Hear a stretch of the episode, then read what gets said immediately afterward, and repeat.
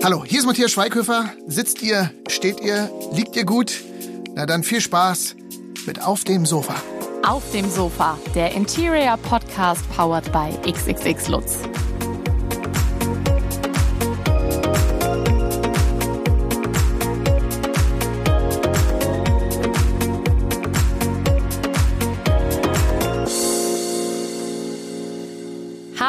Am zweiten Advent zu einer neuen Folge hier auf dem Sofa. Wir wollen wieder über unseren Lieblingsort sprechen, vor allem jetzt in der muckeligen Weihnachtszeit. Ihr seht, die zweite Kerze ist schon an für alle, die im Videopodcast zuschauen.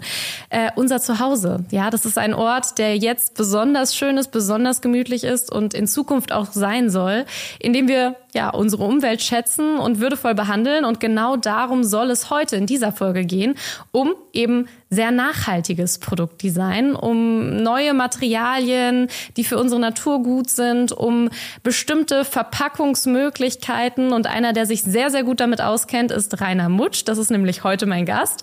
Du bist Head of Design beim Designbüro Access und zwar in Wien. Also erstmal vielen Dank, dass du ja heute so eine lange Reise auf dich genommen hast. Erklär mir mal kurz, was macht euer Designbüro genau? Vorerst einmal vielen Dank für die Einladung, Lena. Äh, Exis äh, ist das Designbüro der Giga-Einkaufsgruppe und wir arbeiten auch sehr viel äh, für XXX Lutz, mhm. wo wir, wir verstehen uns als interdisziplinäres Designstudio. Das heißt einfach, dass wir nicht nur Möbel machen, entwerfen, sondern das geht, wir verfolgen einen holistischen Designansatz und entwerfen vom Möbel zu einer Textilkollektion, zu den dazu passenden Teppich, zu der leuchtet drüber hängt, äh, vielleicht sogar irgendwann einmal auch einen Weihnachtsbaum. Also wir sehen das als gesamtheitliches Konzept und kümmern uns auch darum, wie werden diese Produkte gezeigt. Mhm. Und da ist, ähm, ist ein sehr, sehr großes Aufgabengebiet natürlich der mhm. XXX Lutz. Und du hast studiert Möbeldesign in Kopenhagen, habe ich gelesen, Produktdesign an der Universität der Künste in Berlin und Industriedesign in Wien, also ganz schön viel. Und wie bist du dann als Designer auf das Thema Nachhaltigkeit gekommen? Das ist, äh, ja, ich habe die Full Range genossen, also die man so machen kann. Ich glaube, das ist auch ganz wichtig im Designbereich, um sich die verschiedensten Facetten auch genau anzusehen. Und da ist unter anderem eine sehr wichtige Facette Nachhaltigkeit. Ähm, es ist auch während meinem Studium schon ein Thema gewesen, das ist jetzt doch schon einige Zeit her. Hm. Äh, einfach aus dem Grund, weil man als Designer immer gewisse Verantwortung mit sich trägt. Also das ist ja auch das Ziel, gerade bei Industrial Design, Produkte zum Entwerfen, die äh, im Optimalfall in großen Stückzahl produziert werden. Und mhm. da kann man sich natürlich schon einmal ausdenken, dass da sehr viel Verantwortung mit dabei ist. Und was ist genau nachhaltiges Produktdesign? Was macht das aus? Das, auch das ist sehr facettenreich. Mhm. Ähm, da gibt es verschiedenste Punkte, wie man daran geht. Es ist auch jetzt wirklich kein super neues Thema. Es gibt schon länger einen Raum.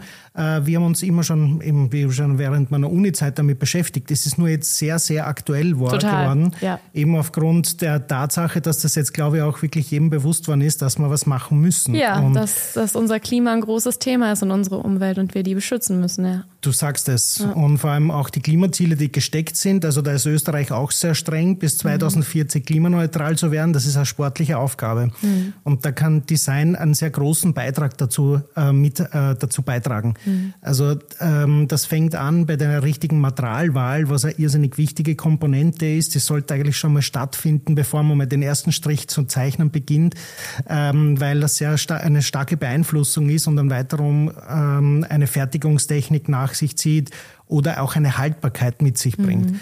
Also ähm, da gibt es verschiedenste Punkte. Natürlich auch äh, eine, eine sehr energieeffiziente Produktion ist wichtig, mhm. geht aber bis dorthin gegen, dass ein Produkt auch dementsprechend das kommunizieren soll, was es kann. Mhm. Also wie nachhaltig es ist. Und es sollte auf keinen Fall etwas vortäuschen, weil das kennen wir auch, die große Gefahr des Greenwashings. Also mhm. Ähm, das ist sowas, äh, da müssen wir wirklich ganz entschieden dagegen auch ankämpfen. Ja, du hast jetzt äh, zuerst von Materialien gesprochen. Was sind denn besonders nachhaltige Materialien?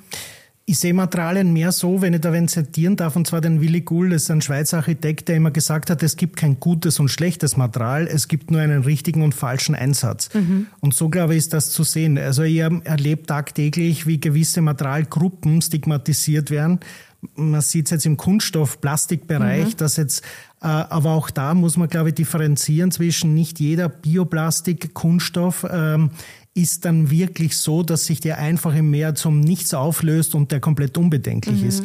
Auch da muss man wieder prüfen, welche Produkte entwerfe ich aus mhm. diesem Material, wie lange sollen die halten, was sollen die können. Und dann ähm, sagen wir bei Axis einfach, was ist das richtige Material und das weisen wir dann zu. Also um das, den optimalen Lebenszyklus rauszubekommen, aber auch natürlich unter nachhaltigen Gesichtspunkten ein, ein in sich geschlossenes und stimmiges Produkt zu generieren. Aber an sich würde ich jetzt so denken, aus Laiensicht ist es doch vernünftiger, auf Naturmaterialien, sage ich mal, zu setzen. Also Holz, Bambus ist zum Beispiel ja ein sehr schnell nachwachsender Rohstoff. Ja, da sprichst du einen sehr guten Punkt an und zwar natürlich jedes Material, das jetzt nicht auf äh, das basierend auf nachwachsenden Ressourcen ist, hat definitiv positive ähm, mhm. äh, Features dabei. Das ist ganz gut. Also weg zum Beispiel in dem Fall von der äh, petrochemischen Chemie, wenn wir jetzt beim Thema Kunststoff bleiben. Äh, aber auch da muss man dann wieder das Ganze differenziert sehen. Nicht alles, was ich dann als nachhaltiges Material sehe ähm, oder aus einem nachwachsenden Werkstoff, ist dann hundertprozentig, kann ich äh, dem Meer wieder zurückgeben. Also mhm. das muss man dann auch genauso sehen. Also mhm.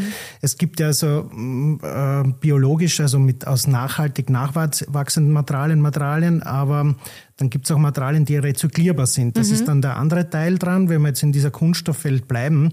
Und die beiden äh, Faktoren unterscheiden sich schon mal grundlegend daran, wie der Einsatz sein soll, ähm, dass es eben wirklich ein stimmiges Produkt wird.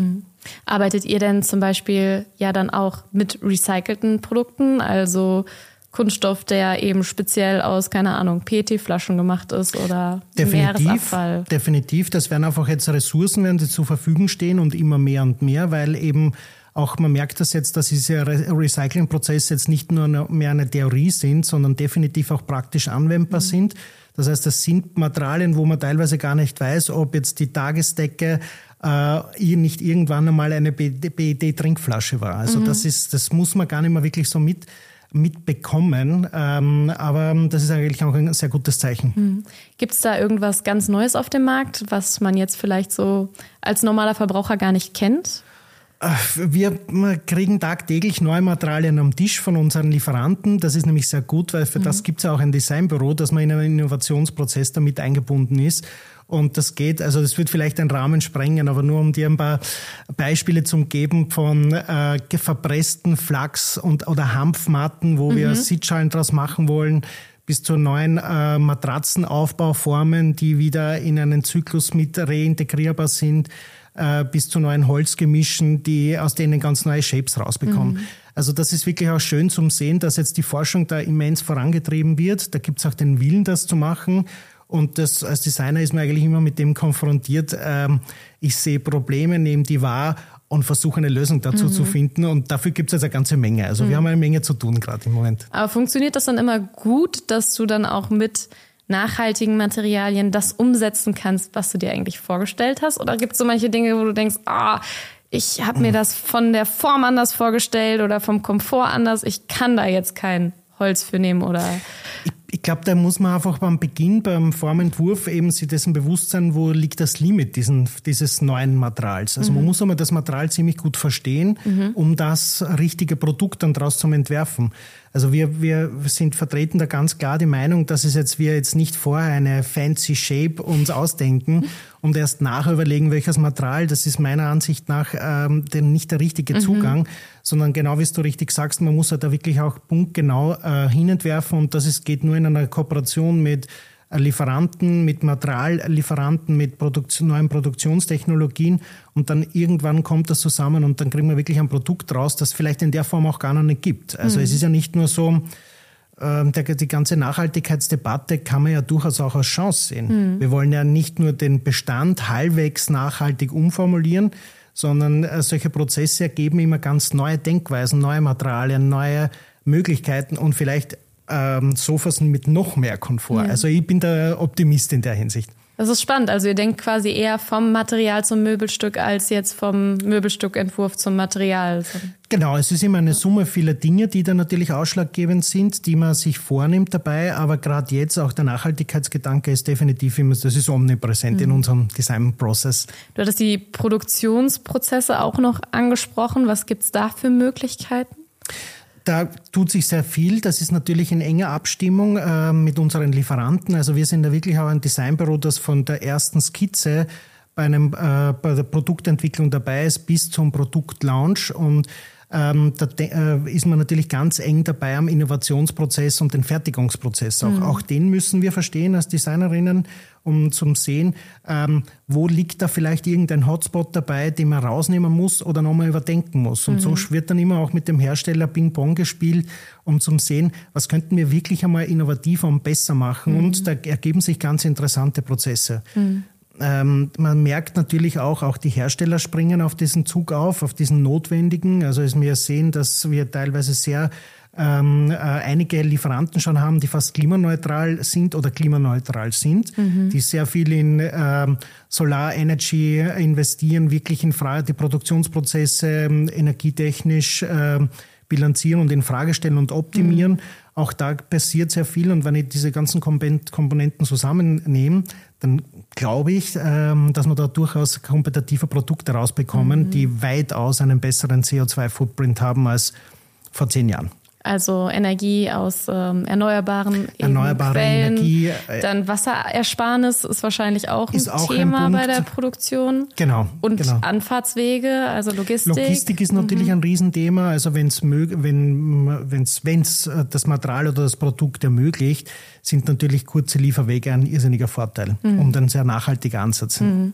Da geht es so ein bisschen back to the roots in der Produktion. Back to the roots. Mhm. Äh, was wir zum Beispiel auch gerade machen, wir stauben gerade die heimischen Holzarten ein bisschen ab. Da ja. gibt es ja auch eine Menge äh, Rotbuche zum Beispiel mhm. zur Verfügung. Die war halt jetzt die letzten Jahrzehnte überhaupt nicht fancy. Mhm. Äh, die kommt zurück. Ein, äh, wir arbeiten dran. Das muss man natürlich dementsprechend okay. in Szene setzen. Yeah. Aber das sind zum Beispiel so Themen, das macht auch wirklich Spaß daran zum Arbeiten.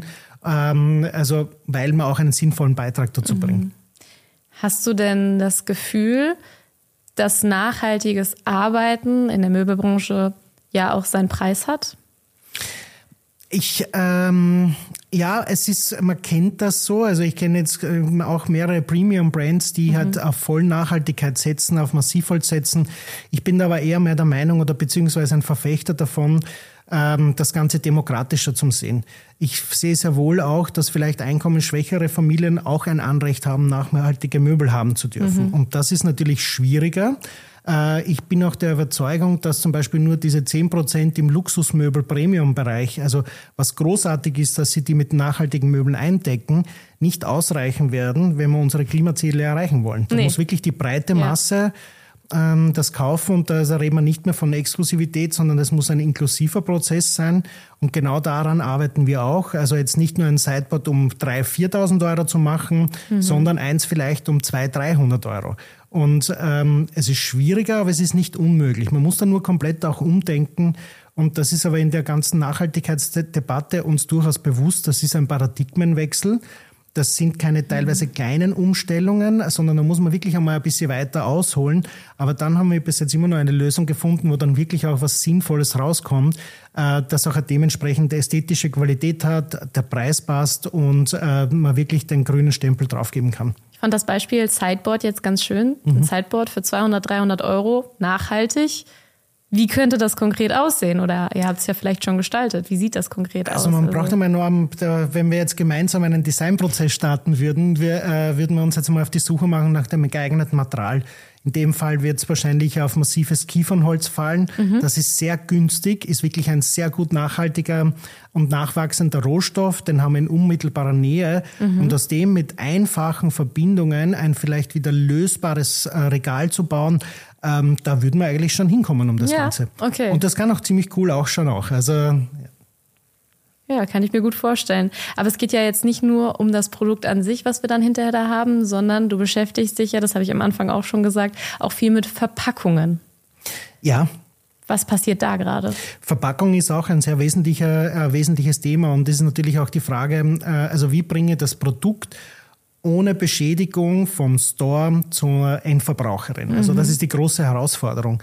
Und gerade da, man kennt die gute alte Luftpolsterfolie, äh, sind auch Kunststoffe sehr verbreitet. Aber auch da haben wir schon gesehen, dass da immense Fortschritte gemacht wurden und man kennt das auch, also äh, uncoated Cartoon, äh, der zum Einsatz kommt und so weiter. Also die Kundinnen erwarten das, also ein nicht beschichteter Karton, einen ah. Naturkarton zu mhm. nehmen.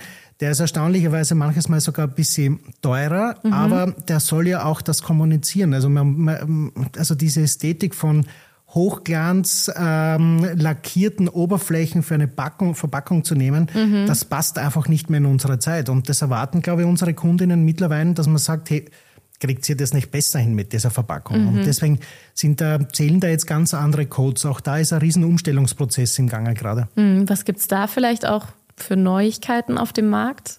Manches Mal muss man vielleicht sogar ein bisschen zurückdenken, wie früher mhm. verpackt wurde, bevor der Kunststoff da war. Auch das mhm. ist zum Beispiel eine Herangehensweise, was wir prüfen, um jetzt nochmal auf unser Designprojekt mit der massiven Kiefer zurückzukommen. Ja. Also auch da stauben wir zum Beispiel auch Holzverbindungen ab äh, oder graben die aus aus einem Fundus, die vielleicht seit 60, 70 Jahren keine, ähm, kein, äh, keine Anwendung mehr gefunden mhm. haben, aber jetzt wieder total aktuell wären, waren. Mhm. Und gerade für Polsterung oder so, wenn man irgendwas in weiches äh, Ding betten will, ist auf, äh, bei der Verpackung dann wieder kommen Materialien zu, also zu, zu tragen wie äh, Holzspäne und in Extremform Pferdehaar. Man muss jetzt nicht ein Pferdehaar? bisschen. Also, das wird zum Beispiel für Polstermaterialien im, im Kissenbereich verwendet. Ja. Aha. Wie sieht das dann aus? Das ist ein Layer, der in der obersten Schicht zu tragen kommt, um einen gewissen Komfort mit einzubringen. Mhm. Also nochmal, das ist vielleicht nicht das breiten, breitenwirksamste Material, aber ich will nur sagen, dass es durchaus auch Technologien gibt, die äh, vielleicht schon ein bisschen in Vergessenheit geraten sind, die schon nachhaltig jetzt wieder wären, mhm. aber die muss man wieder erkennen und vielleicht nochmal aufgreifen, mhm. neu interpretieren. Also keine Angst, wir werden jetzt nichts beim Lutz aus Pferdehaar wetten, ja. aber äh, das aus, äh, als Material nochmal zum Überdenken, wo kommt's her, was ist der, der, Ursprung von dem Ganzen und was hat diesen Komfort da mitgebracht, mhm. ist durchaus wieder äh, wert, da, sich das noch genau anzuschauen. Also wirklich nochmal so ein bisschen einfach zurückzureisen in der Zeit. Was haben wir vielleicht irgendwie vernachlässigt? Welche Entwicklungen? Ne? Man muss das Rad nicht immer neu erfinden, sondern vielleicht einfach noch ein bisschen anders denken. Das ist gerade unser Prozess, der ja. ist einerseits das, also das, das, die Historie nochmal genauer zu analysieren, mhm. gepaart mit Hightech. Mhm. Also das ist so diese Welt, wo wir uns jetzt gerade bewegen. Also wir wollen ja nicht back to the roots in Summe gehen, aber ich glaube, wir müssen alle Aspekte beachten, um wirklich diese doch sportlichen Ziele äh, auch realistischerweise zu erreichen. Und da sind wir alle mittelrecht dabei. Für welche Hightech-Produkte seid ihr denn besonders dankbar? Äh, ich spreche jetzt diverse neue Produktionstechnologien an oder jetzt auch Rezyklierungsmethodiken, die jetzt dann natürlich, die gab es halt vor 20 Jahren noch nicht. Und mhm. das sind schon äh, Methoden, also wir haben vorher über die Bettflasche gesprochen, dass aus der jetzt ohne Probleme ein Strickpullover oder eine Tagesdecke werden kann. Also das sind schon Dinge, da, da kann man schon stolz drauf sein und mhm. dann auch aufbauen. Mhm. Und das ist wirklich so, dass ihr das alles immer direkt am Anfang mitdenkt. Also der Designprozess, der konventionelle Designprozess hat sich insofern geändert, äh, dass wir jetzt, wenn man jetzt zurückdenkt, eigentlich an die Linearwirtschaft im Vergleich zur Kreislaufwirtschaft, wo es eigentlich nur ein Produkt entworfen wurde, produziert wurde, dann gibt es einen Produktlebenszeitraum mhm. und dann wurde es zu 99 Prozent einfach in die Tonne geworfen. Mhm. Ähm, dass das jetzt nicht mehr funktioniert, ist ganz klar. Also wir denken da jetzt schon mehr in einer Kreislaufwirtschaft und da ist es für unsere Designerinnen ganz wichtig, auch zu denken, was passiert, wenn das Produkt in die Jahre kommt. Ab wann ist dieser Zeitpunkt? Gibt es eine Möglichkeit, das vielleicht sogar zum Reparieren, zum Updaten, ähm, dem noch ein zweites Leben einzuhauchen? Äh, Gibt es vielleicht dann für dieses Produkt aufgrund einer Modularität noch mhm. einen zweiten oder dritten oder vierten Markt, wenn ja. ich das weitergebe?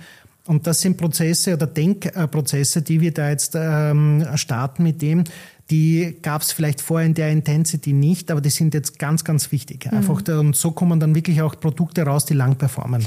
Was strebt ihr denn in der Regel ich, klar, das ist von Möbelstück zu Möbelstück ein bisschen anders, aber was strebt ihr in der Regel für eine Lebensdauer an, wenn ihr etwas designt? Was hat Die man da so im Kopf? eigentlich so in der Form nicht genau. Mhm. Also das ist natürlich immer abhängig von dem, wenn wir jetzt nochmal von dem Sideboard-Gefüge sprechen von 200 oder, oder 3000, ist natürlich auch aufgrund der Materialität und der, der Qualität der verwendeten Holzmaterialien gibt es da unterschiedliche mhm. Lebensdauern. Aber wir streben von Haus auch nicht, Haus auch nicht an, dass man jetzt sagt, dieses Produkt soll nur ganz kurz leben. Also das wäre ein zutiefst unnachhaltiger mhm. Gedanke.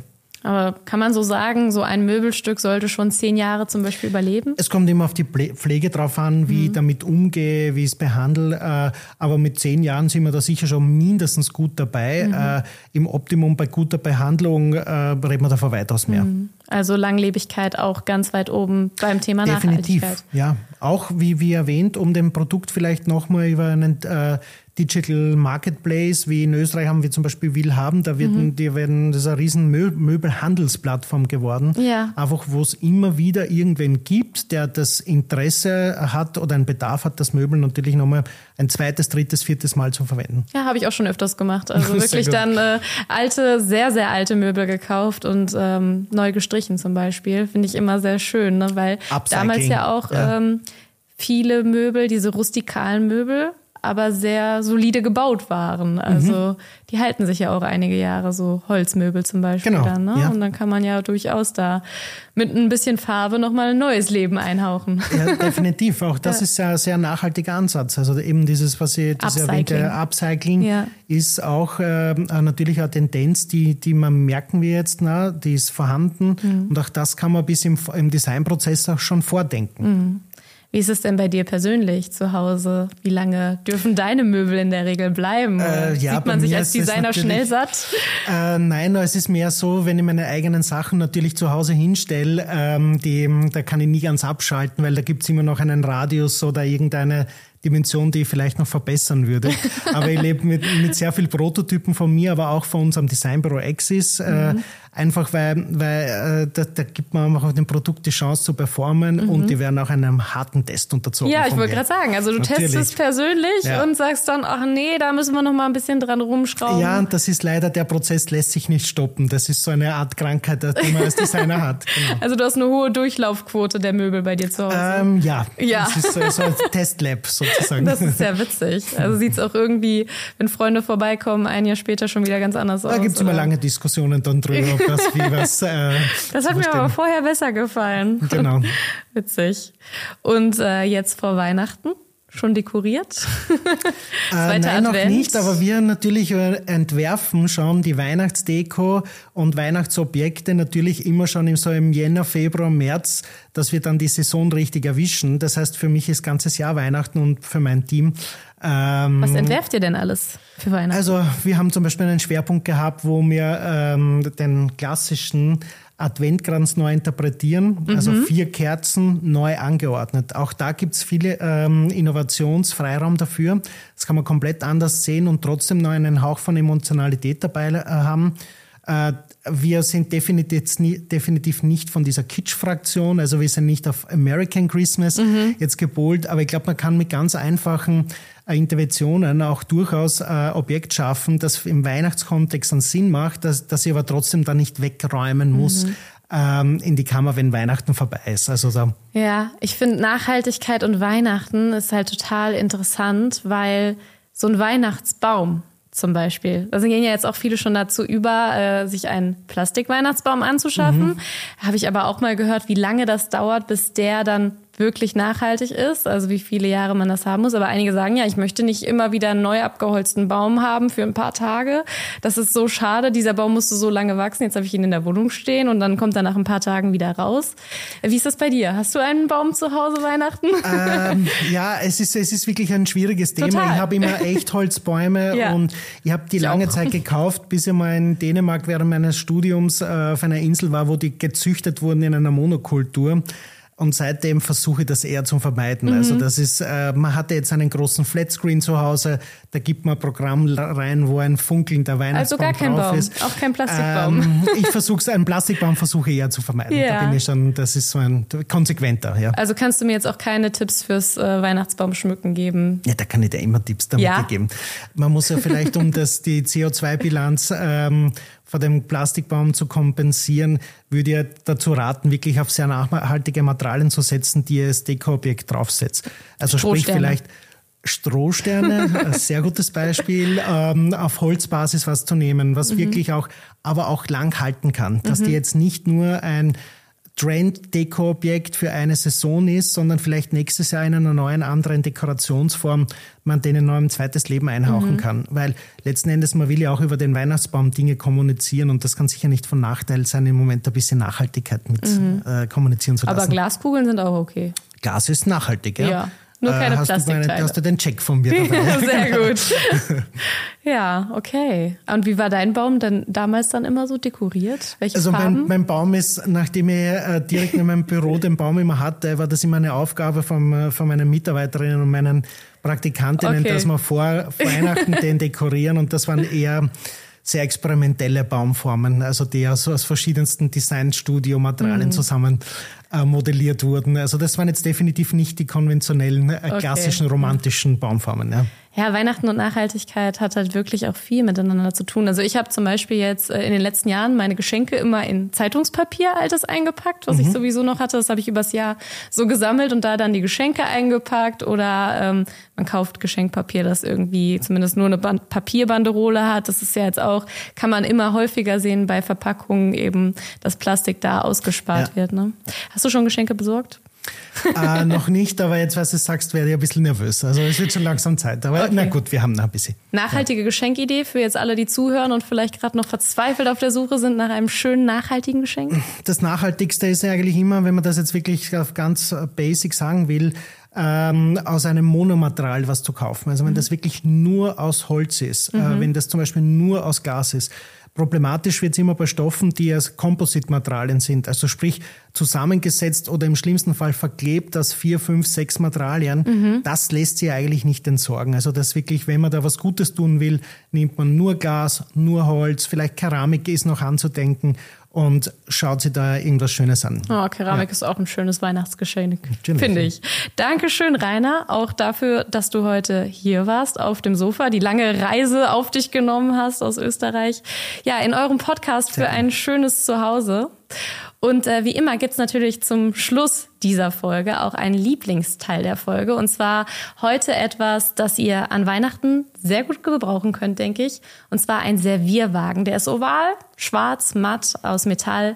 Und den Link findet ihr wie immer in den Show Notes. Und äh, wir hören uns dann in genau einer Woche wieder. Dann können wir hier die dritte Kerze auf unserem Adventskranz anmachen. Und äh, in der Zwischenzeit vergesst nicht schon mal ein paar Kekse zu backen. Ne? Bis dahin.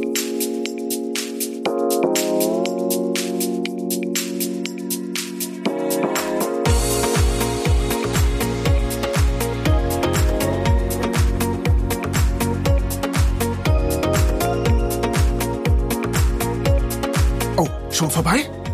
Na dann hören wir uns hoffentlich bald wieder. Hier auf dem Sofa.